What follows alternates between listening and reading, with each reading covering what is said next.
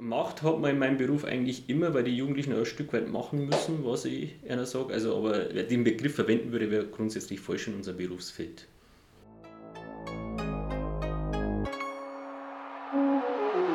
wegzunehmen von denjenigen, die da oben Sie sind die Mächtigen und sie könnten das tun und sie tun es aber nicht.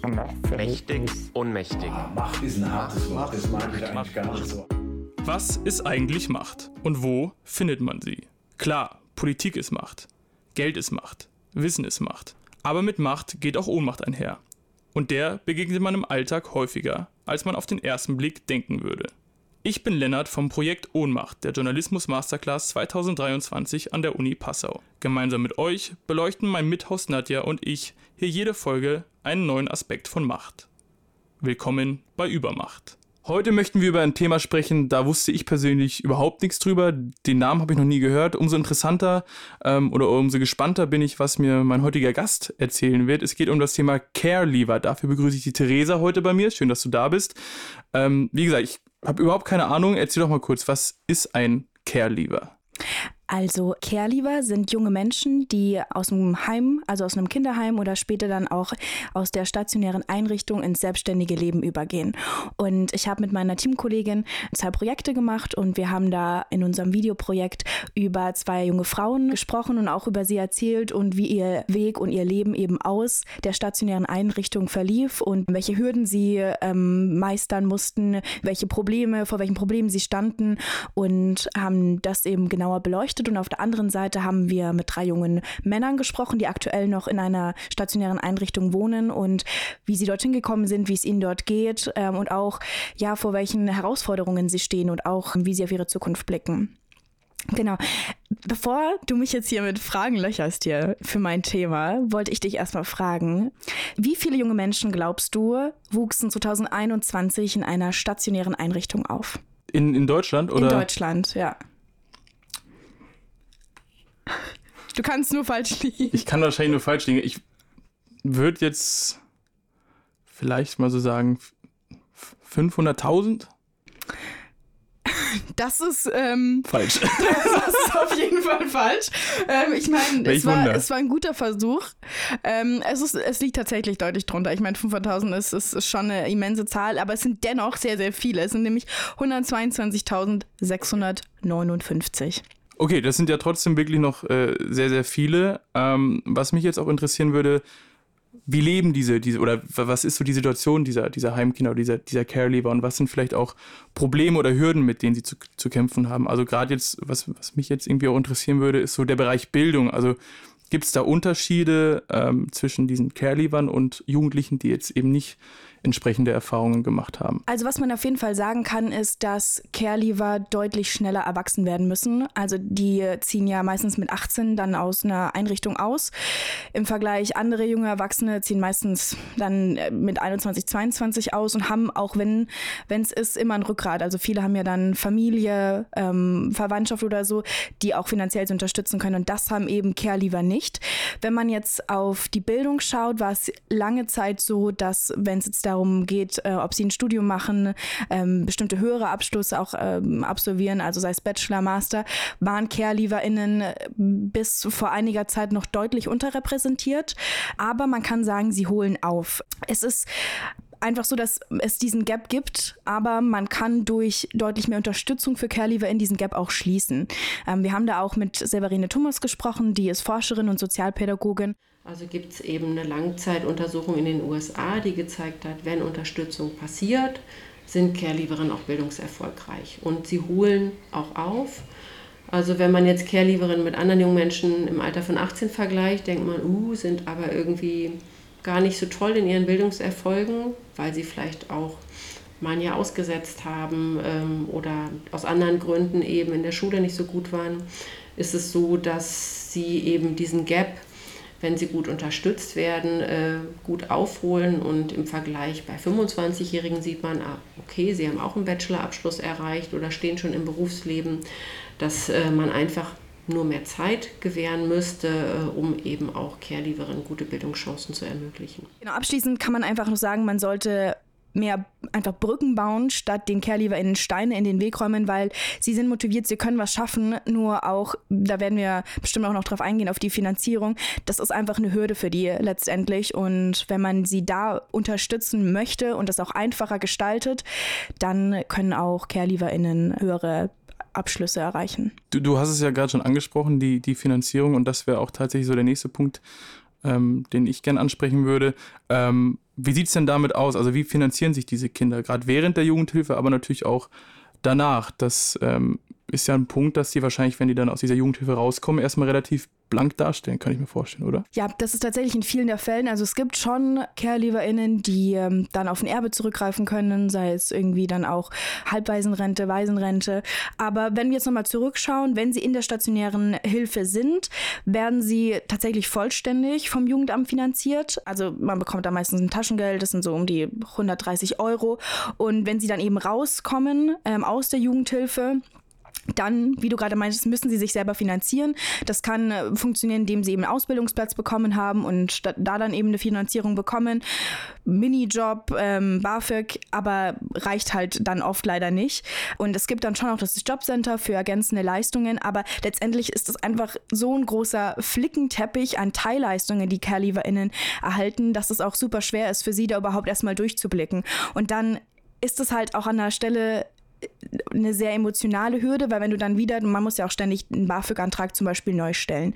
Und dann ist immer wieder das gleiche Spiel. So, hey, ich muss einen Einkommensnachweis von meinen Eltern liefern. Aber vielleicht sind, vielleicht habe ich keinen Kontakt zu meinen Eltern. Vielleicht sind meine Eltern tatsächlich auch verstorben oder einer ist verstorben und mit dem anderen habe ich keinen Kontakt mehr, weil man irgendwie Missbrauch oder sonst was erlebt hat. Und dann ist es halt auch emotional extrem ähm, erschwerend für die jungen Menschen, wenn sie dann ständig wieder darauf neu eingehen müssen und das wieder neu vorlegen müssen oder sagen können, hey, ich habe das eigentlich gar nicht, ich kann dir das jetzt nicht vorlegen vorlegen. Und das ist echt ein großes Problem, was man auf jeden Fall angehen müsste, um sie da auch finanziell eben besser zu unterstützen, dass es da einfach zum Beispiel vom, vom, vom Staat her auch etwas gibt, dass man sagt, okay, bis zum 25. Lebensjahr bekommen ähm, Care-LieferInnen einen bestimmten Betrag, und der ist bis dahin fix, dass sie auch wirklich finanziell gesichert sind, dass sie dann auch ähm, eben bessere Chancen auch haben, sich selber frei gestalten zu können in ihrem Leben. Das heißt, sowas in der Art gibt es bis jetzt noch gar nicht, dass irgendwie so Care-Leaver in, in irgendeiner Art und Weise besonders unterstützt werden. Nee, gar nicht eigentlich. Okay, das heißt, da gibt es dann mit Sicherheit noch Handlungsbedarf. Ähm, wie sieht es denn mit der Wohnsituation aus? Also du, du kommst raus, ich meine, wir kennen das ja alle irgendwie als, als junge Studenten und Studentinnen, sucht man sich dann eine Wohnung, man kriegt äh, im besten Fall ja auch Unterstützung von den Eltern diese, diese Kinder oder diese jungen Erwachsenen sind dann ja relativ auf sich alleine gestellt. Äh, bekommen sie denn bei der Wohnungssuche dann in, der, in irgendeiner Art und Weise Unterstützung? Also es ist so, dass wenn die Jugendlichen meistens ja am Ende ja noch in einem Teilbetreuten wohnen ähm, oder kommen dann in die Außenwohngruppe und da wird ihnen geholfen, noch eben eine Wohnung zu finden. Aber meistens tatsächlich so, dass wenn es dann wirklich um den finalen Auszug geht, dass sie dann weniger Unterstützung bekommen. Also es wird schon geschaut, dass sie eine Wohnung finden, aber die Suche selber müssen sie schon selber gestalten und manchmal helfen sie beim Auszug, manchmal nicht. Das ist tatsächlich auch sehr abhängig von der Einrichtung, wo sie dann sind.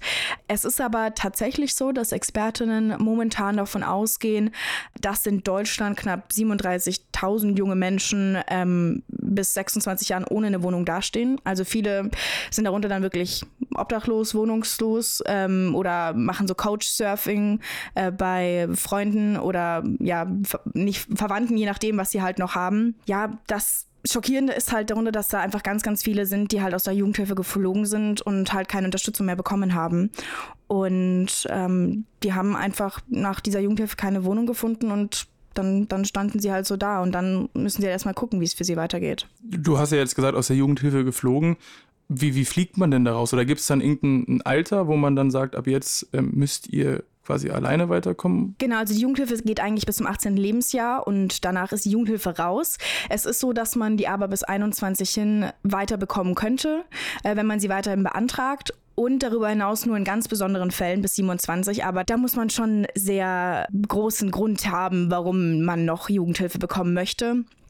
Ähm, ja, aber eigentlich mit 18 ist man draußen und in den meisten Fällen ist es auch so, dass man ab 18 keine Unterstützung mehr bekommt. Also wir haben mit eben auch den jungen Frauen gesprochen und die eine hätte gerne weiterhin Unterstützung bekommen, die hätte auch Unterstützung gebraucht, auch wenn sie sich, zum Beispiel war so eine, die hat sich sehr gut verhalten im Laufe ihrer Zeit und deswegen hieß es ja, naja, du kommst doch gut zurecht, wieso brauchst du noch Hilfe? Aber sie hätte die Hilfe gebraucht und ja, hat sie halt dann, hat sie nicht bekommen. Aber das heißt, wenn man sich aber auch dann irgendwie schlecht verhält oder irgendwie sich vielleicht auch nicht an Regeln hält, dann kann es auch sein, dass man dann rausfliegt. Also irgendwie. Ja, das kommt tatsächlich immer, immer wieder vor. Es gibt ganz viele junge Menschen, die nur eine Woche, zwei Wochen in diesen Einrichtungen sind und dann rausfliegen, weil sie halt, ähm, sei es Alkohol, Drogenprobleme, es viel hat eben mit Sucht zu tun und die fliegen dann raus. Und ja, es ist, es ist schwer, die dann tatsächlich wieder einzufangen, sag ich jetzt mal.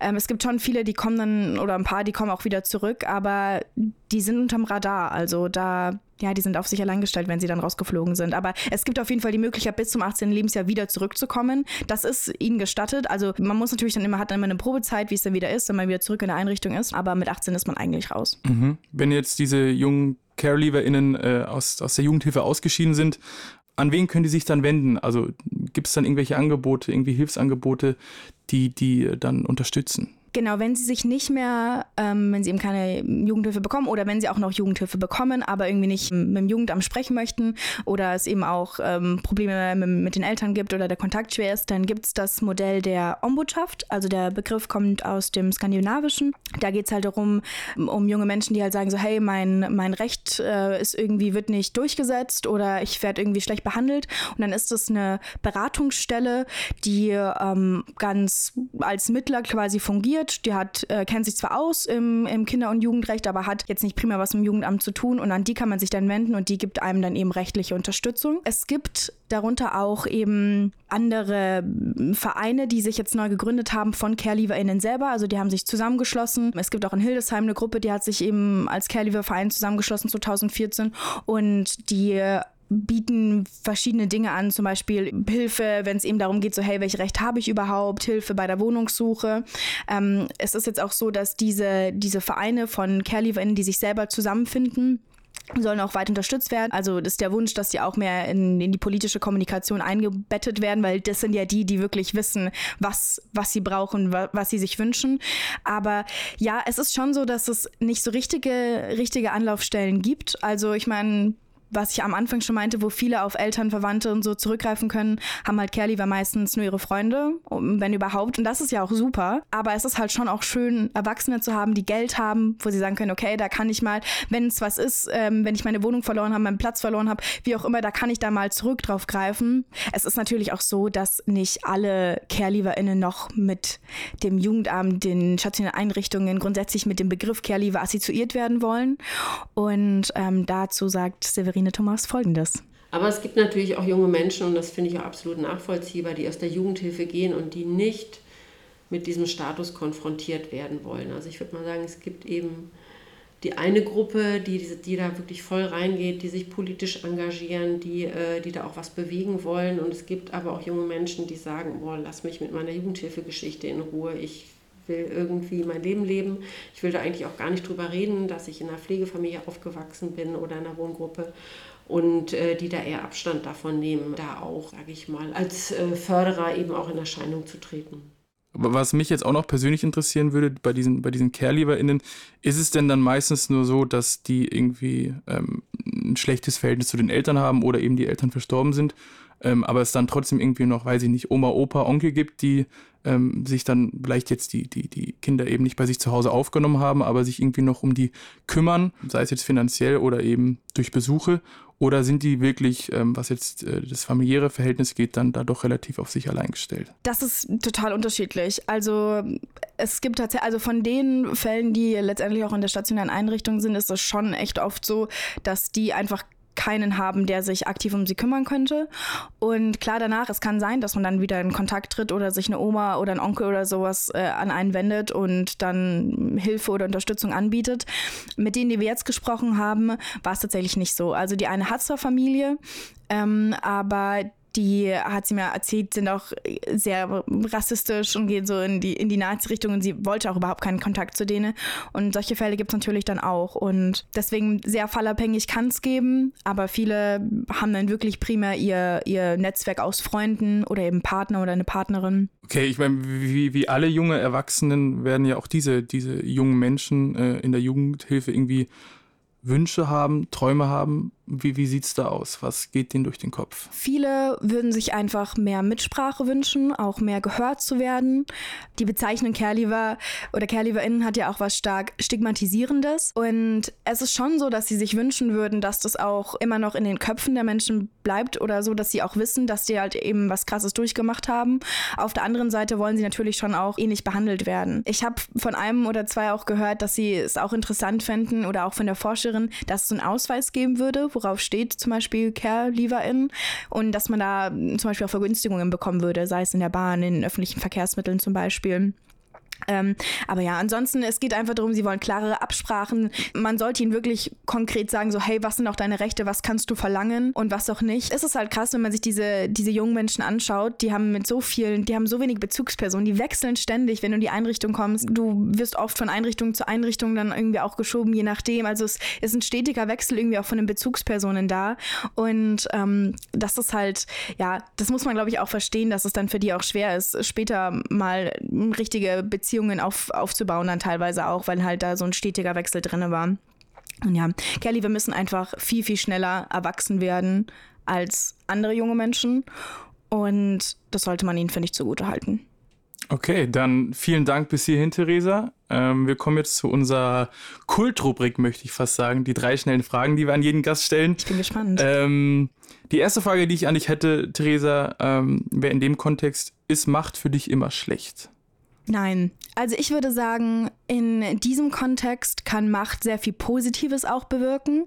Also die jungen Menschen sind ja schon stark von den BetreuerInnen, von den Einrichtungen, vom Jugendamt später auch abhängig. Aber genau diese Leute könnten eben auch ihnen Chancen bieten und Chancen geben.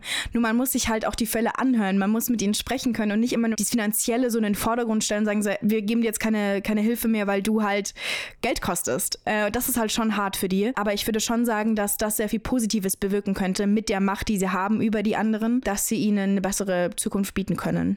Okay, vielen Dank. Ihr habt euch ja jetzt wirklich sehr intensiv mit dem Thema beschäftigt, habt auch viel recherchiert, mit vielen Leuten gesprochen. Was hat dich denn während der Recherche am meisten überrascht oder vielleicht auch am meisten mitgenommen? Auf der einen Seite auf jeden Fall die Geschichten von den jungen Frauen auch und auch von den jungen Männern in der Einrichtung aktuell noch das fand ich schon krass und mit was für einem Lachen die aber trotzdem danach mit mir gesprochen haben. Also klar, manche haben sich mehr oder weniger mit ihrer Geschichte beschäftigt und ähm, irgendwann fällt es einem vielleicht auch leichter, wenn man oft darüber gesprochen hat. Aber das fand ich krass, wie, wie leicht sie mir die Geschichte von ihnen erzählt haben. Und das hat mich schon sehr, sehr mitgenommen. Ansonsten, ich finde es irgendwie krass, dass sie teilweise wirklich so schnell einfach aus der Jugendhilfe fallen können und dann einfach keine Unterstützung mehr am Ende haben und dass die oft dann einfach untergehen und sich das, das Leben einfach alleine meistern müssen, ohne, ohne Eltern, ohne, wenn ich jetzt ein Problem mit meiner Waschmaschine habe, so hey, rufe ich auch manchmal schnell meine Mutter an, bin so, welches Programm muss ich nochmal einstellen, geht Baumwolle 60 Grad und da haben sie halt, da haben sie halt niemanden und da habe ich echt alle Achtung vor. Ja, glaube ich. Es ist wahrscheinlich für uns auch irgendwie sehr, sehr schwierig vorstellbar, wenn irgendwie so die Eltern im Leben wegfallen und das äh, ist, glaube ich, dann nochmal ein ganz, eine ganz andere Art auch zu leben. Letzte Frage für dich, Theresa. Ähm, ab wann würdest du denn sagen, ist man, ist man deiner Meinung nach mächtig? Da würde ich gerade ganz gerne nochmal auf den Anfangston zu sprechen kommen. Das war nämlich Josef Findinger. Er ist Sozialpädagoge und Gruppenleiter der Freedom Jugend WG in Waldkirchen. Ich würde ihm widersprechen, weil er meinte, dass auch wenn er quasi darüber bestimmt, was die Jugendlichen machen sollen, würde er nicht sagen, dass das eine, eine Machtposition ist. Und ich würde sagen schon, dass er eine Machtposition hat, weil an der Stelle, wo man eben die Grenzen von anderen setzen kann, finde ich, hat eine Person Macht. Und ich finde, man sollte sich auch darüber bewusst sein, auch bewusst sein, dass man man eben durch Konsequenzen, die man zieht, Einwirkungen oder auch Auswirkungen ähm, eben auf das Leben von anderen hat. Und da würde ich sagen, hat er schon auch als Betreuer schon in der Einrichtung einen ganz großen Anteil an Macht. Vielen Dank, Theresa, für deine Zeit. Schön, dass du heute da warst. Danke für diese sehr interessanten Eindrücke. Danke dir für das schöne Gespräch heute. In der nächsten Folge soll es auch um ein Phänomen gehen, was ihr mit Sicherheit alle schon mal gehört habt. Es geht um den Enkeltrick. Darüber hat sich die Nadja mit dem lieben Rocco unterhalten. Es bleibt also weiterhin spannend und ihr uns auch hoffentlich treu. Bis dahin, macht's gut und bis bald.